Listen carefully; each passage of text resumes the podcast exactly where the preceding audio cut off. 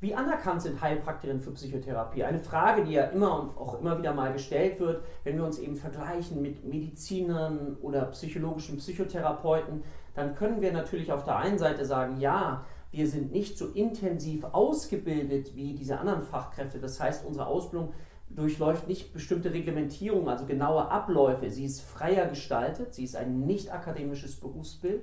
Aber die Frage nach, wie stark ist das anerkannt, auch unter anderen Psychologen, psychologischen Psychotherapeuten, Medizinern in der Allgemeinbevölkerung, hängt aus meiner Sicht auch ganz viel mit dir persönlich ab. Wenn du richtig, richtig gute Arbeit machst, dich qualifiziert, fundiert ausbilden lässt, immer weitere Weiterbildung machst, Supervision und du daran arbeitest, ein richtig guter Therapeut zu sein, dann wirst du auch anerkannt, auch von unterschiedlichsten Berufsgruppen. Das ist meine Erfahrung, weil ich das so erlebe und ich von anderen Berufsgruppen auch empfohlen werde. Aber dafür ist es ein Weg zu gehen, wo du sagst, ich lerne und lerne immer